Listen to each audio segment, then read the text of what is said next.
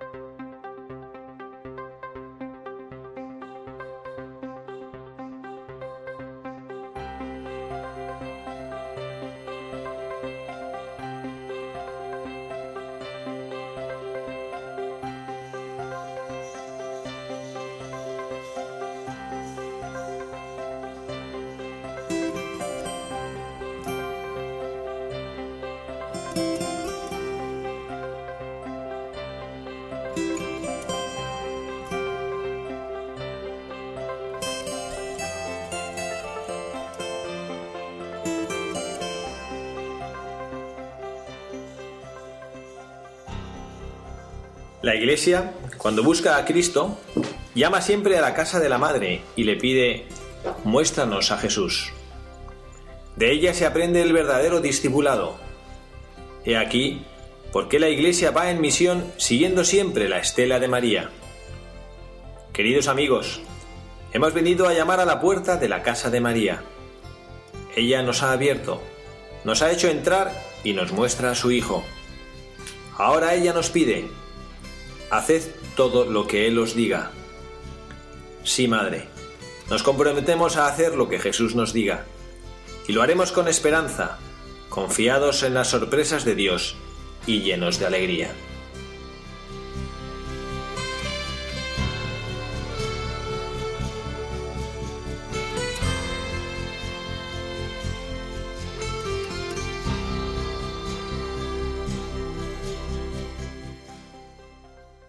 Buenas tardes, queridos amigos de Radio María. En este programa, aquí estamos todo el equipo de Buscadores de la Verdad, queriendo pasar una tarde de sábado con ustedes, sábado mes de María, sábado día de María.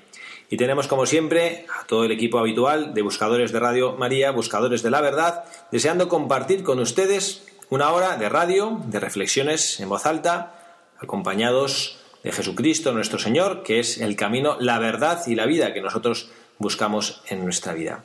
Tenemos, como siempre, acompañándonos a Oliva Andrada. Oliva, muy buenas tardes. Hola, buenas tardes, padre. ¿Qué tal en este mes de mayo, mes de las flores? ¿Qué tal en tu cole con los niños y las flores? Muy bien, muy emocionante, haciendo ofrendas a la Virgen y viviendo mucho a nuestra Madre del Cielo. Muy bien, ¿qué tal Pepa Garat? Aquí está también una tarde más con nosotros, Pepa. Muy buenas tardes. Hola, buenas tardes, padre. Y tenemos también a Carla Guzmán. Carla, muy buenas tardes. Buenas tardes al padre y a todos nuestros oyentes. Y tenemos la suerte de contar hoy ya a un colaborador habitual del programa, aunque últimamente nos ha tenido un poco olvidados, al padre Galo. Padre, muy buenas tardes. Muy buenas tardes, padre. Buenas tardes a las chicas también que nos acompañan. Le echábamos de menos, padre. Y me da mucho gusto estar aquí con todos ustedes. Pues nada, estamos contentos de compartir todos juntos, junto a María, esta tarde de radio, dispuestos a aprender muchas cosas y a escuchar la voz del Espíritu Santo en nuestras vidas. Vamos a pedirle a Pepa que, como siempre, nos recuerde cuál es el correo al cual los seguidores del programa nos pueden escribir para enviarnos sus sugerencias y comentarios. Pepa. Pues nuestro correo es buscadores de la verdad Bueno, buscadores de la verdad. Ya saben todos nuestros oyentes que este es el correo que tienen a su disposición para poder compartir con nosotros todas sus inquietudes, sugerencias, para que este programa, que es un programa de todos, haga su función de remover nuestras conciencias, de iluminar nuestros corazones en ese seguimiento, en esa cercanía de Jesucristo nuestro Señor. Y bueno, vamos a tener hoy un buscador especial y además un buscador que lo hacemos pensando en que estamos viviendo este mes de mayo, este mes de la Santísima Virgen María. Pepa, nos cuéntanos un poco cuál es este buscador, por qué lo hemos escogido. Pues este buscador es Frank Duff, que es el fundador de la Legión de María. Y ya que estamos en el mes de mayo, vamos a aprovechar y vamos a poner nuestra mirada en la Virgen para, para que los ilumine. Bueno, pues vamos a saber, a conocer un poquito más quién es este buscador que nos supo ah, preceder en el camino del conocimiento de Jesucristo y en el descubrimiento del amor y del lugar que la Santísima Virgen María tiene que ocupar en nuestras vidas. Este es un irlandés, como tantos santos irlandeses que ha habido en la Iglesia, estos hombres que han sabido amar y poner a Dios en el primer lugar de nuestras vidas. Bueno, pues nada, Pepa, adelante. Te invitamos a que compartas con nosotros esta biografía que has buscado sobre nuestro buscador. Frank Duff nació el 7 de junio de 1889 en Irlanda, un país inmerso en una gran crisis donde los católicos eran despreciados y relegados al máximo. Allí Frank avanzaba con firmeza en la vida profesional y espiritual. Su gran talento le llevó a ocupar un puesto de ministro de, Finanzas y mucho antes de encontrar su propia vocación de laico comprometido, escribió un folleto titulado Santo yo, ¿por qué no? En él daba algunas directrices y consejos a los laicos para alcanzar su santidad. De su participación en la Asociación de San Vicente de Paul tomó pautas y costumbres que luego aplicó en la Legión de María. La miseria que había en su país abrió las puertas a los protestantes para hacer proselitismo ofreciendo desayunos gratuitos a los pobres. Un intento similar por parte de Frank no dio los mismos resultados. Entonces decidió rezar el rosario frente al local protestante y hacer labor de convencimiento. Los frutos se vieron después de 16 años, con el cierre de los locales protestantes, todo un modelo de perseverancia. Lector de Griñón de Montfort o devoto del Sagrado Corazón de Jesús, integró un grupo de personas autodenominadas pioneras que se abocaban al apostolado en la sala de mujeres del Hospital Unión. La Virgen los unía y ninguno de ellos siquiera se imaginaba que ese era el inicio de un gran movimiento de fuerza mundial. Los grupos fueron creciendo en número y surgió la necesidad de buscar un nombre para el movimiento. Antes de la reunión programada para ese fin, Frank se detuvo frente a un cuadro de la Santísima Virgen y espontáneamente brotaron en su mente las palabras Legión de María. No había duda, ese era el nombre. Era símbolo de valor, disciplina, obediencia y podía aplicarse a cada legionario de María, que ahora conquistaría el mundo para Cristo. Este nombre fue aceptado por unanimidad en noviembre de 1925. A imitación de la Legión Romana, Frank decidió conservar los términos en latín para uniformar el lenguaje de la Legión de María en todo el mundo. En 1928 escribió el Manual de la Legión, una especie de fotografía del movimiento en la que expresa que lo que se lleva en la práctica, desde hacía mucho tiempo. Duff tenía vocación de lo que la obra iba a extenderse por el mundo entero, la convicción y desde antes tenía un gran deseo de ayudar a los jóvenes de la calle. El primer gran apostolado de la Legión de María fue precisamente la conversión de 31 prostitutas al mismo tiempo. Pero un día, dos de ellas huyeron al barrio rojo de Dublín, donde ni el ejército se atrevía a entrar. Sin embargo, el valor legionario, alimentado con la oración, superó todo obstáculo y no solamente lograron entrar, sino que acabaron con toda perversión del lugar, a punto de demoler ese barrio y construir uno nuevo. En 1927, Frank abrió el segundo albergue para hombres abandonados.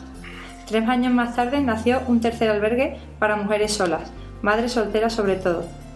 El fundador dirigía a los, tres albergues y además y demás apostolados de la Legión de María, que era la niña de sus ojos, según sus propias palabras. Esta nueva organización encontró una fuerte oposición y rechazo, sobre todo por el clero, Duff afirmaba que, cada seglar tenía su propia vocación y misión apostólica dentro de la Iglesia, a una costa de tener que sufrir difamaciones y ataques. Esta situación tan difícil lo hizo buscar la manera de hablar personalmente con el Papa. Esta cosa viene de Dios, dijo su santidad, estrechándolo de un brazo.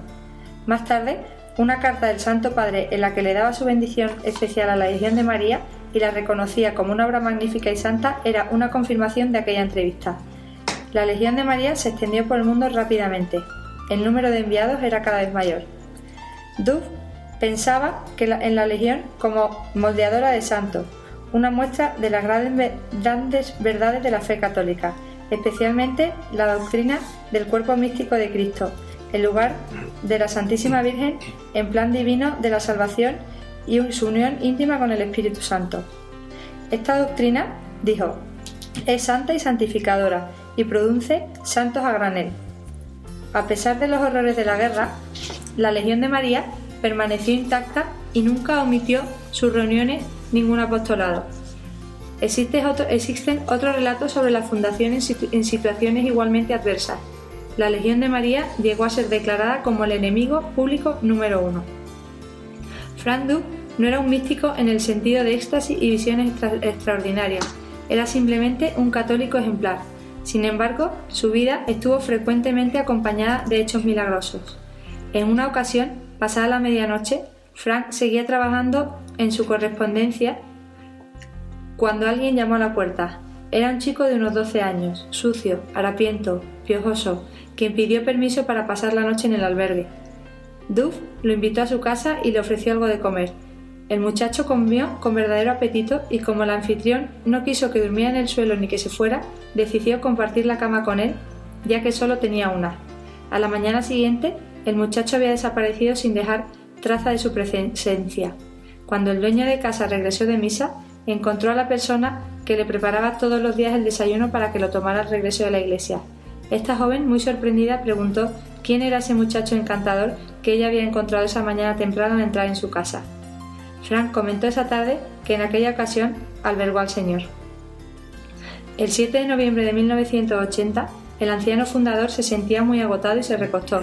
La legionaria que lo atendía le llevó el té a la cama y le encontró con las manos en posición de oración y los ojos fijos en una imagen de la Virgen que tenía frente a él.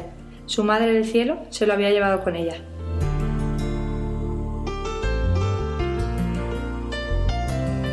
Bueno, pues menuda historia de Frank Duff, el fundador de la Legión de María. Nosotros, el Padre Galo y yo, somos legionarios de Cristo y bueno, nos sentimos un poco hermanados con este nombre, pero yo debo reconocer que conociendo la Legión de María no conocía la historia de, su fundador. No sé, Padre Galo, si usted había oído hablar de Frank Duff. No, tampoco, tampoco. La verdad es que, además siendo mexicano, no me había tocado. tampoco le queda tan lejos. Bueno, bueno. Bueno, pues a mí me ha gustado de manera particular eh, lo que de lo que nos ha leído Pepa, ese final de la biografía de Frank Duff, que nos, nos cuenta como ellos resumen, que fue la Santísima Virgen María la que lo recogió y lo llevó al cielo. ¿no? A mí me gusta mucho, yo no sé, deseo que era Dios que yo también tenga una muerte como esa, ¿no? los, los ojos fijos en una imagen de la Virgen que tenía frente a él. Qué maravilla poder encontrar los ojos de la Santísima Virgen María al final de nuestras vidas, ella esperándonos y acogiéndonos.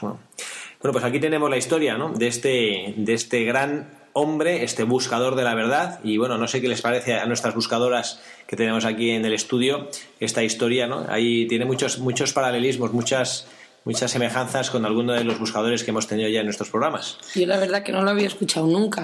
Yo tampoco, pero me, me, ha encantado lo que, lo que ha recalcado el padre Javier, que una persona que toda su vida la ha dedicado a hacer una fundación de María y como la Legión de María, ¿no? Luchar por la Virgen María, unirse para la Virgen María, que qué otra forma de morir podía tener que mirando fijamente a la Virgen y en posición de oración, con las manos en posición de oración. La verdad es que a mí también se me ha puesto la carne de gallina cuando lo ha leído Pepa. Bueno, pues nada, tenemos eh, yo creo que un montón de, un montón de jugo que sacar eh, a esta historia y bueno, pues vamos ya a proceder con el análisis de cuáles son las los mensajes que nos deja este, este buscador de la verdad. A mí me gustaría, en primer lugar, de los, muchos mensajes que podemos sacar de la historia de, este hombre, de este fundador, es la perseverancia. La perseverancia.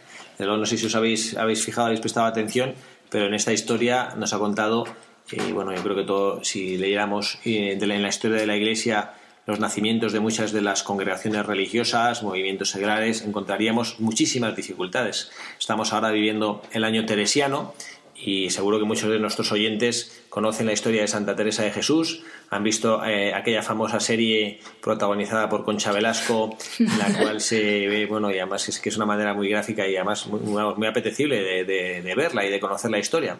La cantidad de dificultades que tuvo que afrontar Santa Teresa, la cantidad de dudas que hubo sobre ella. No sé, no sé, ¿os ha llamado la atención ver la cantidad de, de complicaciones que tuvo? No, es que la verdad que no tiró la toalla nunca empezando que, que, ya en Irlanda tenía el protestantismo, estaba todo en su contra, pero a mí me llamó la atención cuando decía que, que en un sitio donde se vendía el desayuno que él estuvo 17 años rezando el rosario y que por fin lo consiguió. A mí eso fue lo que más me llamó la atención. 17 años, digo, todos los días por ahí rezando. Dice, todo un ejemplo de perseverancia. Perseverancia y paciencia, porque yo al día siguiente, al, a los dos años, ya nos habríamos retirado, la, mayoría.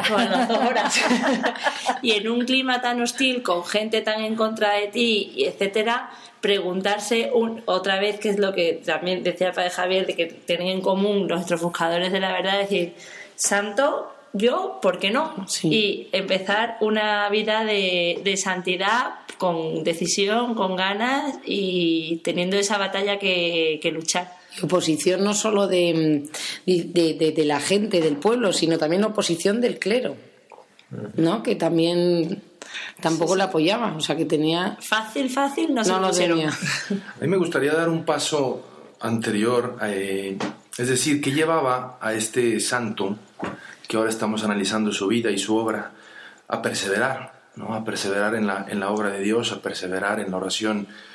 Y yo creo que aprendía de María una cosa esta, esta persona, la docilidad. Él entendió desde un inicio, en lo profundo de su corazón, que esta era una cosa de Dios. ¿no?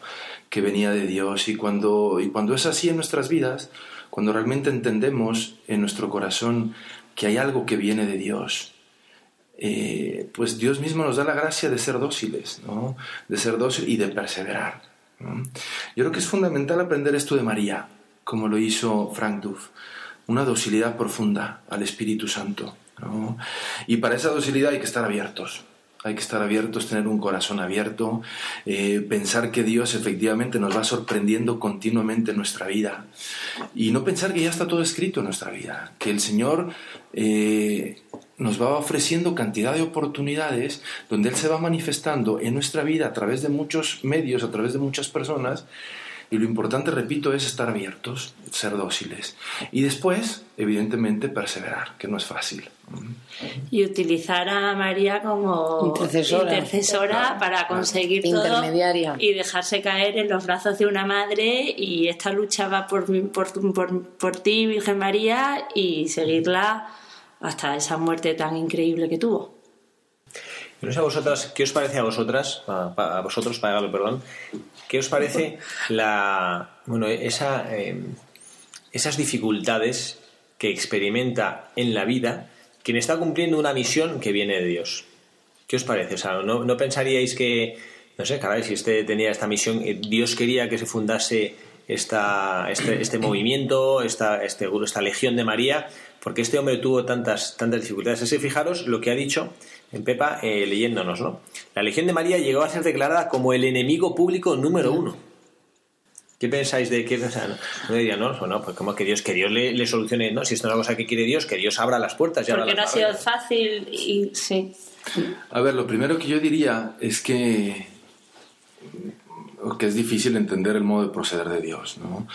Pero detrás de la dificultad, o detrás de la cruz, o detrás de un sufrimiento, hay una pedagogía de Dios, ¿no? Es Dios que te va modelando, que te va transformando, te va cambiando según el plan que Él tiene. ¿Mm? Yo creo que esto es importante y según, según por lo que puedo leer en la historia de este hombre, es que Él entendió eso, que Dios lo quería para una misión tan grande y tenía que, que dejarse llevar por, por, por, esa obra de Dios, por esa... Eh, y por eso repito lo mismo, docilidad, ¿no? Docilidad. Claro, las dificultades eh, tú tienes dos alternativas, o tirar la toalla, como decía Carla hace un momento, o sea, abandonar, eh, porque ves que, bueno, una dificultad como quiera la, sobre, pasa, ¿no? Pero ya cuando es una tras otra, dices, bueno, quizás esto no es de Dios, ¿no? Pero es todo lo contrario, la otra alternativa es precisamente eh, sumarte a lo que Dios te va pidiendo y, y, pues nada, pedirle fuerza ¿no? y valentía para, para, seguir adelante. Hombre, yo creo que todas las fundaciones no, no, son, no han sido fáciles. Y la vida de un santo, si decía Jesús, el que me quiera seguir, que coja su cruz ¿no? y, me, siga. Entonces yo creo que todo, o sea, sobre todo si va luchando contra corriente, es lógico que no sea... Y que Dios, por un lado, le permite todas esas dificultades, Para pero también más. le da esa fuerza y esa perseverancia. Y entonces, a lo mejor hay veces como eh, no que valen más las cosas que te han costado trabajo, sí. pero que, que, lo fácil y tal no hubieran, le hubieran dado tanta importancia. A lo mejor esos protestantes que veían durante, ¿cuántos años has, has dicho? 17. 17 años rezando delante de la puerta, de, eh, si lo hubieran visto solo un día, pues no le hubieran hecho tanto caso. Hombre, yo creo que también las cosas con que te cuestan y con que sufres y con dolor, las disfrutas más, ¿no? No todo es un camino de rosas, si no sería todo tirado. Una vez decíamos en un buscador esta es mi batalla, Dios quiere que la gane y la voy a luchar por él, verdad, o sí, alguna frase parecida, pues yo creo que cada santo de, de, estos que tienen su propia batalla y quieren llevarla hasta el final. Es que igual que la vida, la vida no es fácil, o sea que no la vida no es un camino de rosas desde que naces hasta que te mueres. Entonces yo creo que también, o sea, no es como que Dios te pone esas piedras en el camino, sino que, que están y tú tienes que apoyarte en él para superarlas y afrontarlas. ¿No? Y eso te hace no más se grande. podía rendir. Frank Duff no se podía rendir. no, y sobre todo el nombre Legión de María, que es símbolo de valor, disciplina y obediencia. Desde luego que son las tres cosas que él tuvo que tener para que saliera. Valor, disciplina y obediencia. Valor para entrar el enemigo, disciplina para, y, para perseverar, para perseverar y, obediencia. y, obediencia a lo que Dios le estaba pidiendo. Uh -huh. Ha dicho, Oliva ha dicho una cosa que a mí me ha gustado mucho, que, que, creo que es parte de nuestra vida cristiana, ¿no? Y es, yo la resumo, que cuando a veces me toca acompañar espiritualmente a personas que están pasando por, por dificultades y pruebas, que Dios da la carga y da la fuerza para llevar esa carga. Y bueno, seguro que vosotros lo tenéis muy claro que desde el inicio del cristianismo así ha sido, ¿no? ¿Qué pasó con, con San José y la Santísima Virgen María? Pues que tuvieron que nacer en una cueva y San José, el pobre, no creo que llegase y hubiera indicaciones, es aquí San José, aquí es, venga, flechas, ¿no? Al lugar del nacimiento del Mesías, no tendría ni idea de lo que tendría que hacer. Y el pobre hombre iría un poco desesperado llamando a todas las puertas y yo pienso en la perplejidad de San José, diciendo, pero no es tu hijo, pero ¿qué estoy haciendo yo aquí buscando un lugar para que nazca el Hijo de Dios? Como diciendo, oye, que venga aquí los ángeles y alguna corte o algún, algún encargado del cielo a solucionar esto, ¿no? Y luego nace y, se le aparecen ángeles en sueños, que no, que no, que, que, Herodes quiere matar al niño, cógelo y llévatelo corriendo. Y entonces, ¿qué, pensaría San José? Pero ¿cómo que lo me lo coge y lleva corriendo? Pues manda un rayo y fulmina al Herodes este a todos sus lacayos y deja los tiesos y a nosotros dejamos aquí tranquilamente dormir, ¿no? Y nada, ahí se levanta el pobre y... ¿eh? que, es verdad, los planes de Dios, como decía el Padre Galo, son incomprensibles, no son nuestros planes. Y nuestros buscadores de la verdad errarían si pensasen que la vida cristiana es una vida de rositas. Seguramente muchos de los que nos están escuchando, que son buscadores de la verdad en sus vidas, han experimentado la cantidad de dificultades que tienen para poder perseverar en el amor, para poder perseverar en la fe, para poder perseverar en la generosidad. Y esto es lo que Dios permite en nuestras vidas. Dios quiere que nosotros luchemos, esencialmente, ¿para qué? Para que, generemos confianza en Él, la confianza filial, como un niño en brazos de su padre. Pues esto es, esta es la virtud que nos enseña Frank Duff, a ser perseverantes en nuestras vidas, a dejar a Dios nuestro Señor que ocupe su lugar y que nosotros seamos capaces de comprender, que nosotros seamos capaces de asumir y de asimilar todas las pruebas que Dios nuestro Señor nos envía. Y bueno, pues tenemos también una, una, bueno, un segundo mensaje que a mí me gustaría analizar con nuestros, con nuestros buscadores, que no sé si os habéis dado cuenta, y a mí me parece como muy, muy acorde a, a lo que el Papa Francisco está eh, invitando a que vivamos y que hagamos en nuestras vidas. ¿no? Me refiero a, en palabras del Papa Francisco, salir a las periferias de la existencia humana. ¿Os ha llamado, ¿Qué os ha llamado la atención del apostolado que hacía Frank Duff? Que iba a las periferias. no, pero que iba justo donde salía, las... justo salía. No, los albergues, la gente más, más, no, más, más eh, abandonada de la sociedad, menos aceptada. Uh -huh. pues a mí me da atención eso, ¿no? Que iba a buscar, ¿no? Pues a, quién, a las prostitutas, ¿no? Al barrio rojo de Dublín, ¿no? ¿Quién sabría? No tengo ni idea de lo que sería el barrio rojo, pero vamos, ciertamente no debía ser un sitio... Muy buena pinta no, No tiene, sería. no tiene, no tiene. No que tiene. las madres dejasen a los niños iros al barrio rojo a daros un paseíto, ¿no? No, seguramente no. ¿Y qué hizo él? Un sitio, y fijaros que esto es una cosa que a mí me llama, a mí me llama la atención porque es como contraponer lo que son las fuerzas del mundo, la fuerza del mundo, el criterio del mundo frente al criterio de Dios. Dice el barrio rojo, donde ni siquiera el ejército se atrevía a entrar. ¿Cómo sería el barrio rojo? Efectivamente, padre, pero es un poco también lo que vivíamos con la Madre Teresa, ¿no? Que recogía a los pobres de entre los pobres, o sea, ya, y esto sería ya no solo de, no de enfermedad, sino de moralidad y de almas sin muertas, de- o sea, sin ningún tipo de, de sentido cristiano ni de nada, y ahí fue él a, a conseguir hacer apostolado, a salirse de sí mismo y a y a, y a empezar por, por lo que puede estar en nuestra sociedad lo más podrido, ¿no? Lo más sucio, lo más... Y que llegó a convertirlo y, a de- y, y al punto de demoler ese barrio y construir uno nuevo. Y ha dicho convertir a no sé cuántas prostitutas, ha leído Pepa también, que puede... o A la sea, vez. A la o sea, que mm, realmente... 31. 31. O sea, que era eficaz en grupo. No, era un hombre que, que actuaba en nombre de Dios, que esto es lo que da fuerza al cristiano, no cuando actúa, no cuando tiene una empresa que él desarrolla, sino cuando actúa en nombre de Dios. Y esta es una cosa que, que tenemos que aprender también ¿no? de, de este buscador, a saber mm, desembarazarnos de una fe teórica. Esto el Papa Francisco lo está repitiendo una y otra vez ¿no? en sus mensajes. Hemos leído la editorial que nos ha preparado también Pepa, hablando, y era del Papa Francisco precisamente, ¿no? Y él habla, y esto yo sé, al Padre Galo, que somos hermanos de comunidad, vivimos juntos en la misma comunidad, el Padre, el Padre Galo lo dice mucho cuando el Papa Francisco habla de las sorpresas de Dios, ¿no? Que, que, que, bueno, pues es una manera y es parte de la pedagogía de Dios, ¿no? Que estar hablando, estar, bueno, pues sacándonos de, de nuestra zona de confort.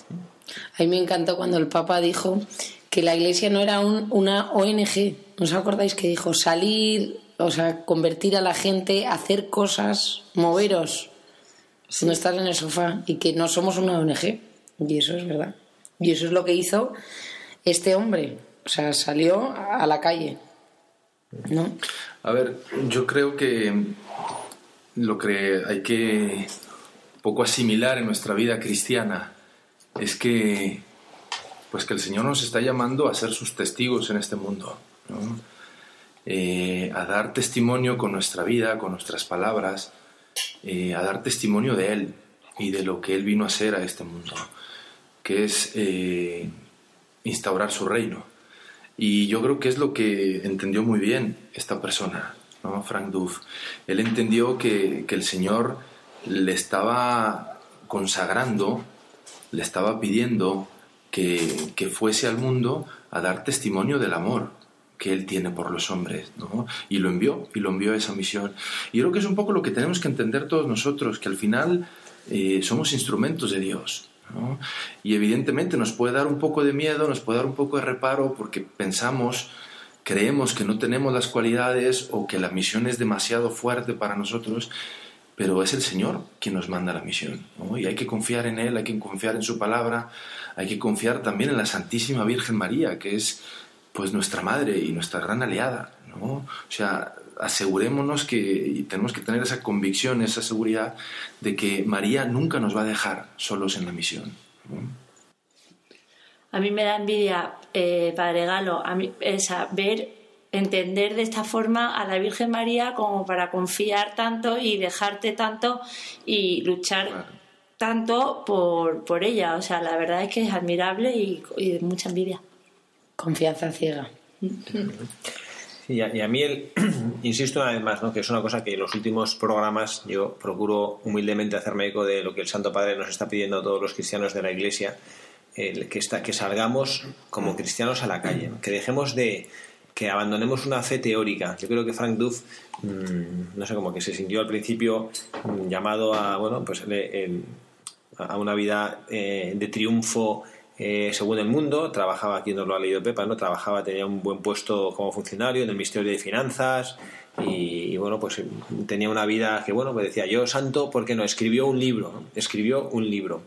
el, no sé, como que a veces nosotros eh, lo de escribir un libro es una cosa que se nos da como muy bien, no, no que sepamos todos escribir libros, ¿no? sino hablar de la teoría. El que escribe un libro ¿eh? habla, es como, como que se sabe la teoría pero no la práctica. A mí me hace gracia como esos, esos libros de ¿no? cómo hacerse millonario en 10 pasos. Y yo pienso, si este escritor sabiera cómo hacerse millonario no se dedicaría a escribir libros, sino simplemente sería millonario. O sea que, y no lo compartiría. Eh, no sé si lo compartiría, ¿no? Pero, pero no entonces a veces eso, ¿no? Y, no sé si Frank Duff, que, bueno, que yo creo que estará en el cielo escuchándonos, que me perdone, pero a lo mejor que cuando, cuando escribió ese libro de, santo, ¿por qué, no voy a ser, ¿por qué no voy a ser santo? Pues teoría, teoría, teoría, teoría. A veces nos pasa eso como cristianos, ¿no? Que no sabemos fenomenal la teoría. Y bastante práctica, ¿no? Por parte de Frank Duff. Pero que luego pasó a la práctica, pero que al principio fue... él, lo escribió, él lo escribió, antes. Entonces, claro, a partir, a partir, yo creo que hubo un momento que no sé si fue como, como el momento de su conversión, en el cual él dijo no. ¿no? Por eso digo que muchos de nosotros analicemos nuestras vidas. Yo les pido a nuestros buscadores, a nosotros que estamos aquí presentes, ¿eh? yo también, incluso págalo yo como sacerdotes, ¿eh? que a ver, uno puede decir, hombre, los sacerdotes, pues mira, los sacerdotes también, también somos muy egoístas a veces, ¿no? que analicemos en nuestras vidas qué hacemos de verdad para ser el rostro de Jesucristo para los demás. No qué hacemos nosotros para cuidar nuestra vida interior, ojo, ¿eh? No qué hacemos nosotros para poder vivir nuestra vida cristiana. Eh, no, y es que voy a misa los domingos, fenomenal. No, y es que me confieso cuando he fenomenal. ¿Qué haces tú para ser el rostro de Cristo para los demás? Y yo creo que es lo que, lo que a nuestros buscadores y a lo que los santos les ha movido, a hacer cosas por los demás, ¿no? A decir, bueno, pues oye, eh, ¿qué haría Jesucristo en mi lugar? Y bueno, pues no dedicarse simplemente con perdone, a mirarse el ombligo, a preocuparme, ¿no? Es, eso es como, no sé, como si un, montañero que fuera a subir una gran montaña eh, estuviera todo el día preparándose, entrenándose, eh, preparando su mochila y, nunca subiera a la montaña. Digo, pues oye, fenomenal. Y si probablemente es el, el, montañero mejor entrenado y mejor preparado, pero es que no, es que no se ha subido ni siquiera al cerro de la esquina, ¿no? Bueno, pues este es el mensaje que yo creo que, pues que este segundo mensaje que nos deja Frank Duff, ¿no? Sí, yo creo que hay que vivir, ¿no? Con, con predicar con, con, el ejemplo, o sea, ser personas coherentes, actuar, ¿no? Y con, como nos encanta a Pepa y a mí, con alegría, ¿no? Que esté presente, que se vea que somos felices, que somos así, porque somos así auténticos de verdad y que es lo que nos llena. Hay que dar ejemplo de vida, no de palabras. Sí. Que las palabras hay veces que no se las lleva el viento. Sí, y, y no se dicen de verdad. Y con el ejemplo es cuando se hace de verdad, con la práctica. Sí. Bueno, yo, hay veces, eh, yo hay veces que creo que sí, que sí, las palabras las decimos de verdad, pero nos engañamos a nosotros mismos. A mí a veces me toca en el, trabajo que hago en el colegio, pues llamar la atención a algún joven ya de estos adolescentes que, bueno, pues que ya se pasan un poquito más de lo normal de, de las gamberradas que son asumibles en un adolescente, ¿no? Entonces yo veo que muchas veces ellos están compungidos y están de verdad eh, arrepentidos de lo que han hecho y, dicen con convicción, sí, sí, padre, no, me arrepiento, me he equivocado, me doy cuenta, no lo voy, a, no lo voy a volver a hacer, pero la realidad es que pasan de minutos y vamos, es que ahora están repitiendo y uno dice, mm, pero ellos mintieron, no, no, no, yo estoy convencido que en el momento que estaban ahí compungidos diciendo, padre, yo deseo no hacerlo, de verdad en sus corazones estaban, estaban hablando en verdad. Pero es que las palabras se las lleva el viento. ¿no? Y entonces, bueno, nosotros como cristianos, pues sí, como podemos darnos golpes de pecho, ¿eh? y esto también Jesucristo lo dice clarísimamente el Evangelio, ¿no? No todo el que dice Señor, Señor, entrará en el reino de los cielos, sino aquel que cumple la voluntad de mi Padre. Cualquier que cumpla la voluntad de mi padre significa que no hay una cosa estándar, ¿no? Que, que, todo el mundo tiene que hacer. No significa, no, no, pues todo el mundo tiene que hacer exactamente lo mismo. No, no, cada uno tendrá que hacer una cosa distinta, ¿no? Pues eh, Pepa con sus niños tendrá que cumplir su misión, eh, Oliva y Carla como, pues como madres de familia y sus esposos pues tienen que cumplir su misión, de mujer, de esposa y de madre. Luego el padre Galo y nosotros, yo, pues como sacerdotes, cada uno tiene que cumplir su misión. No es una misión estándar, no todo el mundo tiene la misma misión. Pero desde luego no basta decir Señor, Señor. ¿no? Si Frank Duff se hubiera contentado con escribir el libro de eh, y yo y santo yo, ¿por qué no? Y punto, pues probablemente no habría sido santo. Pero en el momento en el que él dejó que el Espíritu Santo, como nos decía antes el Padre Galo, con el Espíritu Santo actuara en él, a partir de ese momento, entonces el Espíritu Santo actuó y vaya se actuó. Bueno, vamos a hacer una pequeña pausa para poner una- un tema musical que nos ayude a- también a continuar esta reflexión y enseguida estamos con ustedes.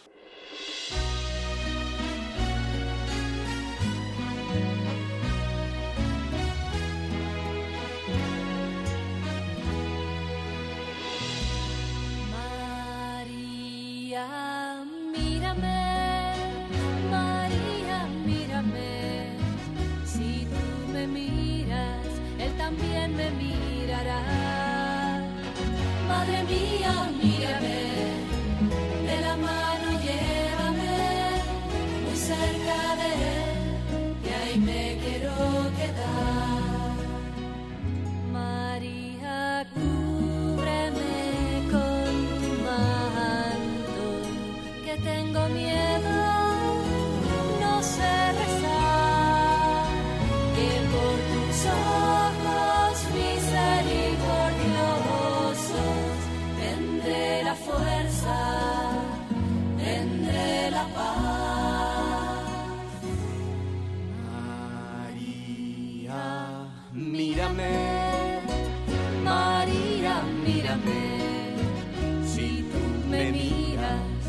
también me mirará. Madre mía, mírame, de la mano llévame muy cerca de él, y ahí me quiero quedar. Madre, consuélame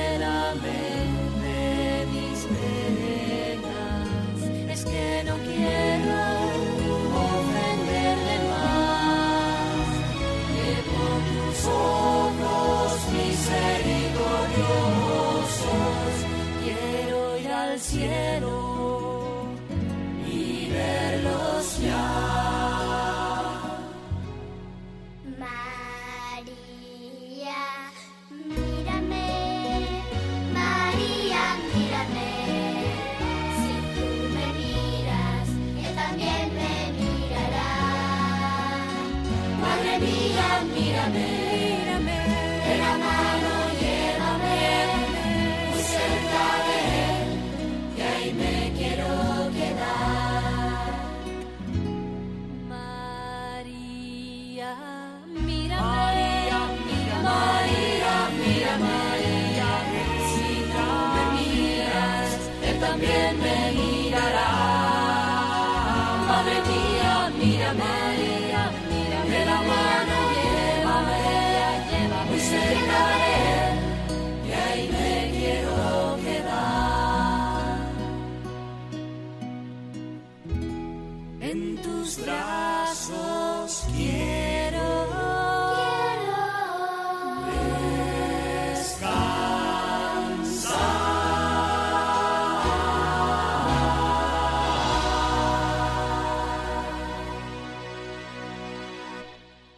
Queridos oyentes de Radio María, queridos seguidores de este programa de Buscadores de la Verdad, aquí estamos de nuevo con ustedes en este programa. Quien les habla, el padre Javier Cereceda.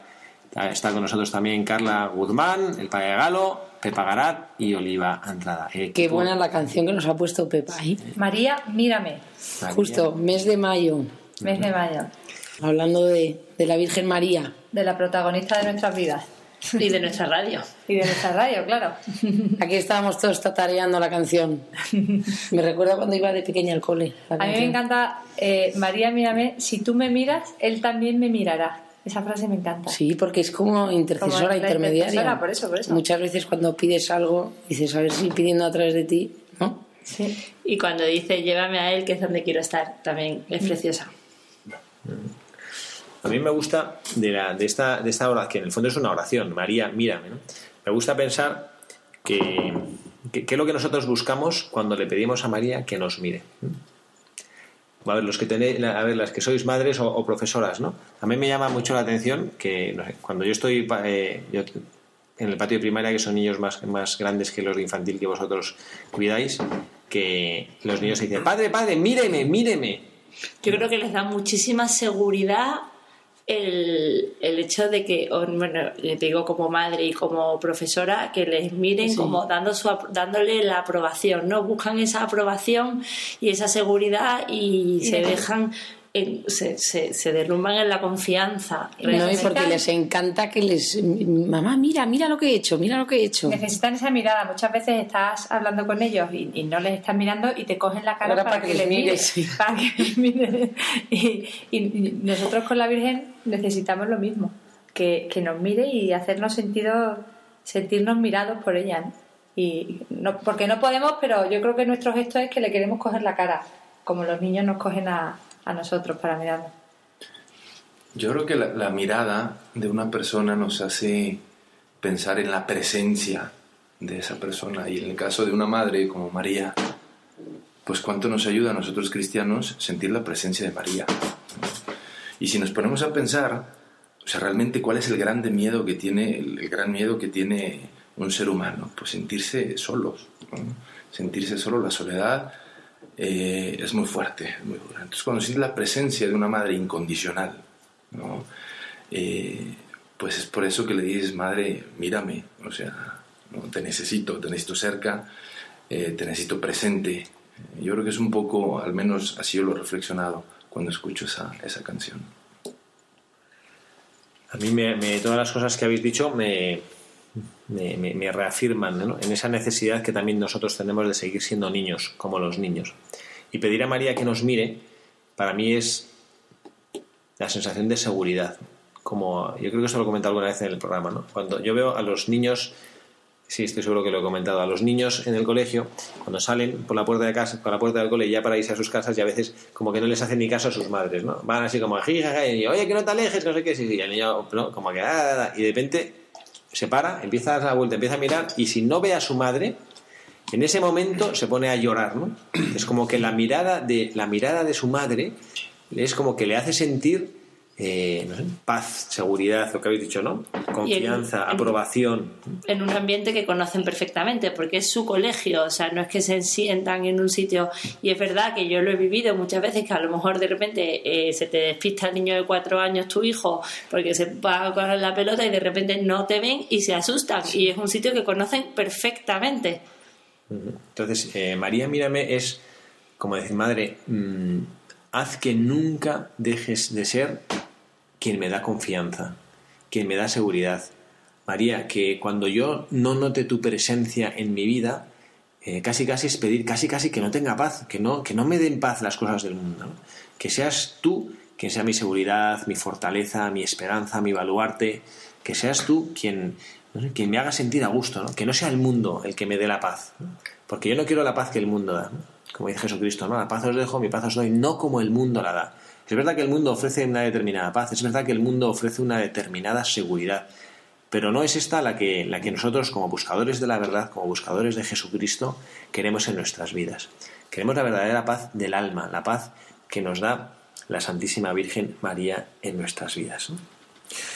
Yo quisiera seguir, mmm, bueno, pues en nuestro bueno, en nuestro, en nuestro aprendizaje, en, nuestros, en las virtudes que hemos analizado de este, de este buscador, eh, contemplar una, bueno, pues una, una, una, virtud que, bueno, algunos de nuestros buscadores nos va a decir, uy, otra vez, ¿no? Si, si esto lo hablan, lo hablan casi todos los días. Bueno, pues yo, yo les pido perdón porque sí, lo hablamos muchísimo, pero a mí me, me ilumina y me da mucha luz, ¿no? Y es la normalidad.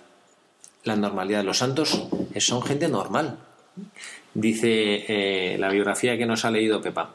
Frank no era un místico en el sentido de éxtasis y visiones extraordinarias, era simplemente un católico ejemplar. Me hace gracia, ¿no? Lo de, lo de simplemente Un un, católico católico, ejemplar. Como si eso fuera poco. Como si fuera fácil, como si fuera fácil Eso es tirado, conseguirlo. todos los días, todos los días. Solamente el típico. Pero es verdad que sobre este tema hemos hablado en otros programas de buscadores de la verdad, sobre qué, qué hay que hacer para llegar a ser santo. Un día, ¿no? eh, el, otro día, un, Un misionero. un misionero que hizo. O sea, Era ordinario, no, ordinario, en lo- El- no, el- extraordinario extraordinario. ordinario. Es verdad. extraordinario en lo ordinario. Y entonces, bueno, pues que, que efectivamente, que, no- que santo, ¿por qué no? Como así empezó quizás su, su, no su vocación, no su vida, que ya tenía unos cuantos años cuando lo siguió, ¿no? Pero digamos su, su cercanía y su presencia junto a Dios nuestro Señor, así lo empezó, ¿no? Y lo empezó, pues eso, sin ser un hombre eh, espectacular, ¿no? Esto no sé Padre Galo si le pasado, ¿no? Nosotros, eh, probablemente en mu- muchos de los sacerdotes en nuestra historia vocacional, cuando nos sentimos llamados por Dios nuestro Señor, eh, empezamos a mirar a nuestro alrededor y, y- y decía, pero hombre, como que hay gente que vale mucho más que yo, ¿no? Pero ¿por qué no llamas a, Joaquín o por qué no llamas a José María? Que son mucho más inteligentes que yo, mucho más simpáticos que yo, que tienen mucho, mucha más don de gentes que yo, ¿no? Y, y al final, pues eso, como que Dios nuestro Señor parece que llama, pues eso, a gente, gente normal, ¿no? Bueno, totalmente. Yo creo que todos, los- todos lo experimentamos. ¿no? Eh, ante una responsabilidad o ante una vocación tan, eh, pues tan hermosa y al mismo tiempo tan difícil, eh, quizás de entender. Yo recuerdo cuando tenía 18 años pensar en una vocación es que era, que era impensable. Y efectivamente cuando, lo- cuando el Señor empezó a tocar la puerta de mi corazón, pues es que lo, lo último que quieres es, es escuchar esa voz, ¿no? Es escuchar esa voz y, y lo primero que te viene a la mente es eso que dice el Padre Javier, ¿no? O sea, es que entre, o sea, hay muchos otros, muchos otros que, que perfectamente puedan responder sin ningún problema, ¿no? Pero al final es Dios que tiene sus planes, ¿no? Y vuelvo a lo mismo, te va sorprendiendo. Yo creo que lo más hermoso, y seguramente así lo, lo experimentó Frank Duff, es que cuando tú das un primer paso, eh, después el Señor se va encargando. ¿no? Él se, va, se, se encarga de, de llevarte por donde Él quiera, ¿no? evidentemente dándote la gracia para que vayas respondiendo a su plan, ¿no? que no es solo para ti, sino que es un plan que a través de ti quiere llegar a muchas personas. Y cuando vas entendiendo eso en tu vida, es que le da una dimensión eh, hermosísima. ¿no? Eh, te cambia, te cambia tu manera de pensar, eh, tu manera de vivir, tu manera de ser. Eh, ¿Por qué? Pues porque el pensar simplemente que Dios ha confiado en ti para un proyecto tan hermoso, pues te, te- te llena de ilusión. Todos estamos llamados a ser santos. ¿A que sí, Olivita? No, desde luego estamos llamados a ser santos en nuestras casas, eh, con nuestras familias, no, o sea, no solo los sacerdotes, las monjas y las personas entregadas en vida consagrada vida espiritual, sino todos en nuestra vida cotidiana y en nuestro trabajo y en todo. Hoy nos han puesto unos deberes fáciles. Vamos a ser santos, nos tenemos que tirar a, la- a ir a la calle. Católicos, y, siempre- ser católicos ejemplares. Ejemplares. Ser Eso, eso es lo más fácil. Pero con Predicar con el ayuda- ejemplo. Pero con la ayuda de la Virgen De la María, Virgen ¿eh? María. que ahí tenemos un... Mira, yo os digo una cosa, si puntos. haciendo todo eso conseguimos que cuando nos muramos nos esté la Virgen María ahí agarrando la mano para nos llevarnos al cielo, Hay que firmo, colarse por el rosario. Hay que colarse por el rosario. Pero hay que entender una cosa, Olivia y Carla. ¿eh? Hay que entender una cosa, que al final la santidad es una obra de Dios. ¿Eh? No es una obra nuestra. No es una obra nuestra, no es por más esfuerzo que tú vayas poniendo en tu vida y más propósitos que te vayas poniendo, vas a llegar a ser santo. Es que esto es de Dios, ¿no? es una gracia. Entonces hay que pedirle al Señor esa gracia, ¿no? Como a Frank Duff le dio esa gracia de ser santo. Y de además, ¿no? Seguir ese plan de Dios, pues que también nosotros podamos, podamos seguir ese camino. Pedirla y escucharla luego. Lo del, lo del rosario, ¿te acuerdas que hicimos un programa del rosario y, y justo nos habían mandado por WhatsApp una viñeta que era muy buena, que estaba San Pedro en las, en las puertas del cielo y estaban entrando los que llegaban al cielo. Y entonces se veía como por detrás la Virgen María con un rosario estaba subiendo, gente escalando el gente rosario. escalando a través del rosario. Eso es efectivamente la, la misericordia de Dios. ¿no? A mí me, bueno, estamos ya, tenemos que ya ir concluyendo eh, nuestro programa una vez más. El tiempo pasa volando junto a nuestros oyentes en, este, esta tarde de Buscadores de la Verdad. Y yo me quedaría eh, como conclusión mm, en lo que el padre Galo ha dicho, que yo creo que esto es una cosa que Frank Duff también mm, experimentó en sus vidas, que es que cuando te sientes llamado por Dios, la vida se llena de ilusión. Claro, claro, claro. Bueno, te llena de ilusión, ¿por qué? Porque al final eh, lo que buscas es en tu vida es agradar a Dios, ¿no? es agradar a Dios con, con lo que eres y con lo que dices, con lo que predicas, ¿no? y eso te llena de ilusión, evidentemente. ¿no? Eh, Pues nada más, ya vamos a ¿Ya? acabar. Padre, estos programas son cada Muy día más cortos. cortos. Tenemos que hacer un telemaratón de buscadores de la verdad. Esos que duran 24 horas. Bueno, eso es una buena señal, significa que estáis muy a gusto aquí. Estamos encantadas. Hombre, en, lo- en las manos de María siempre felices. Manos de María, mes de María y radio de María. No se puede pedir más. Bueno, bueno. Pues nada más, muchísimas gracias a, a todas las que contribuís cada día con vuestra ilusión, con vuestro esfuerzo y con vuestra entrega a hacer este programa. Oliva, muchísimas gracias. Gracias a usted por invitarnos, padre, como siempre. Pepa, muchas gracias. Pues nada, muchísimas gracias a- por invitarme y, y nada, apunto bien los deberes que nos llevamos. Yo, me- yo hoy me, he- me he quedado un poquito desinflado porque no nos has contado nada del máster. Iba a contarlo, pero me, va- me iba a me iba a parecer repetitivo. Ay, no, te echamos de pegado, menos. hubiera pegado una anécdota que conté de la del antifaz, no sé si se acordará. Bueno, pues Que- a ver, venga, todavía tenemos... Venga. venga La- cuéntanos. cuando Cuéntanos estaba rápido. haciendo un ejercicio que era en una sala, nos ponían un antifaz y entonces te guiaba un compañero. Y entonces eh, tú te tenías que guiar sin ver absolutamente nada por todo lo que te fuera diciendo él para que no te chocaras porque era una sala llena de gente. Y entonces a mí se me iluminó y dije, yo en ese momento estaba pasando una época un poco regulín y, y, y se me iluminó porque y dije, si yo confiara en Dios, como estoy confiando en esta que está aquí al lado, que no conozco de nada, me iría mucho mejor. Porque todo lo que me está pasando a mí ahora es falta de confianza. Entonces, eh, cada vez que me da un bajoncillo, me, pongo la- me pienso en el antifaz que me ponía, que me puse, y dije, confianza, confía. Andabas con soltura, con el antifaz puesto. Andaba con Otro deber más, comprar unos antifaces. Andaba con muchísima soltura porque, porque iba, yo decía, la, esta no me, va, no me va a hacer que me choque, ¿no? Pues No me va a tirar al suelo. No me va a tirar al suelo, ¿no? Pues, Pues, luego, Dios tampoco nos va a tirar al suelo. Claro, y entonces, eh, desde entonces, y me acuerdo muchísimas veces, y me acuerdo de, de la figura, de- o sea, de la imagen del antifaz, y me da muchísima seguridad, el, porque me da como confianza. Déjate de tonterías y confía. A comprarnos unos tizas. En la lista de la compra antifaces.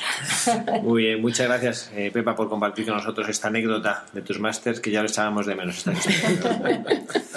Vaya Galo, también el- usted nunca nos cuenta cosas de sus estudios en la Facultad de San Damas o algún día alguna anécdota. Eso, encomendarle para sus exámenes y para su tesina. Anécdotas en los estudios, como que no hay muchas, ¿no? Anécdotas. Pero bueno, estamos preparándonos para los próximos. Pero un día nos tiene que compartir algo sobre su tesina, Claro, que, que claro. con tan trabajo, tanto trabajo está haciendo. Eh, yo nomás terminaría con un pequeño mensaje que creo que María nos, nos invita y es eh, a la oración. ¿no? En este periodo de Pascua, y aunque todavía quedan algunas semanas, pero preparándonos para Pentecostés, eh, encontramos a María con los apóstoles unidos en oración. ¿no?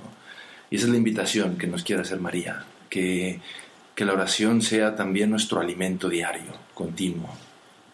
Eh, porque al final, a través de la oración es como nos encontramos personalmente, íntimamente con el Señor. Entonces, pues, y luego también ella eh, hace que esa oración lo hagamos en comunión, en comunidad. Invito a los que están escuchando a que en familia, pues también eh, se sumen a esta, eh, o hagan suya, hagan personal esta invitación de María de hacer oración en familia. Muchas gracias, Padre Galo. Más deberes. Y pues más deberes, dice Carla. Deberes. Muchísimas gracias, Carla. Muchas gracias, padre. Y a Llevo la, agenda, vosotros. llevo la agenda hoy llena, como los niños con los deberes a su No, no, igual, igual. Menos mal que el programa es cada 15 días. Si no... Muy bien, nada, y quien les habla, el Padre Javier Cereceda, también se despide de ustedes deseándoles que tengan un muy feliz sábado. Que Dios les bendiga.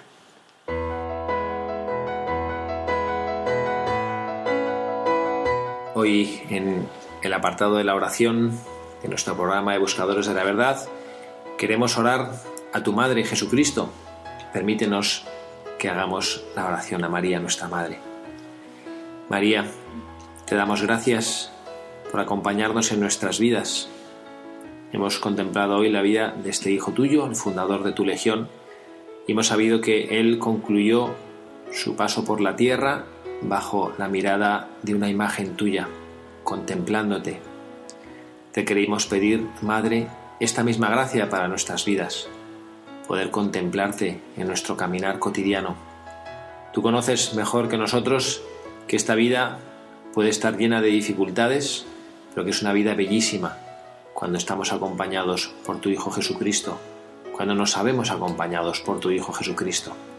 Te pedimos la gracia, Madre, de ser confiados, de vivir esa virtud de confianza, que nos dejemos llevar por tu Hijo, no con pasividad, sino con ilusión, con la ilusión de quien se sabe amado.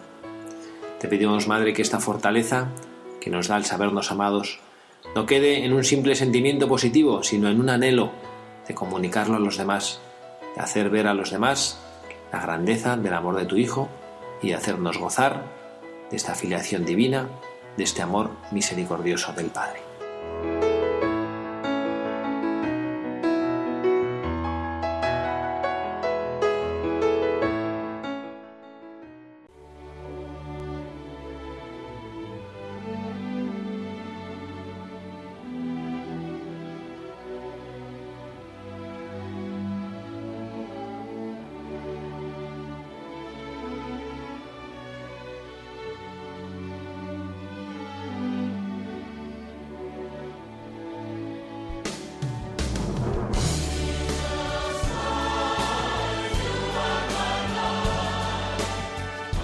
Han escuchado Buscadores de la Verdad, un programa dirigido por el padre Javier Cereceda y ubicado dentro de la sección Reflexiones en voz alta.